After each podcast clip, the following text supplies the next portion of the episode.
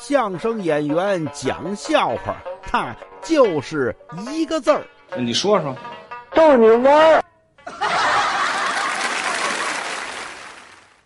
说一小偷啊被抓了，怎么被抓的呢？好，这位呀，俩礼拜、半个月的时间，偷同一家超市，偷了呀七回，哈，两天一回被抓了。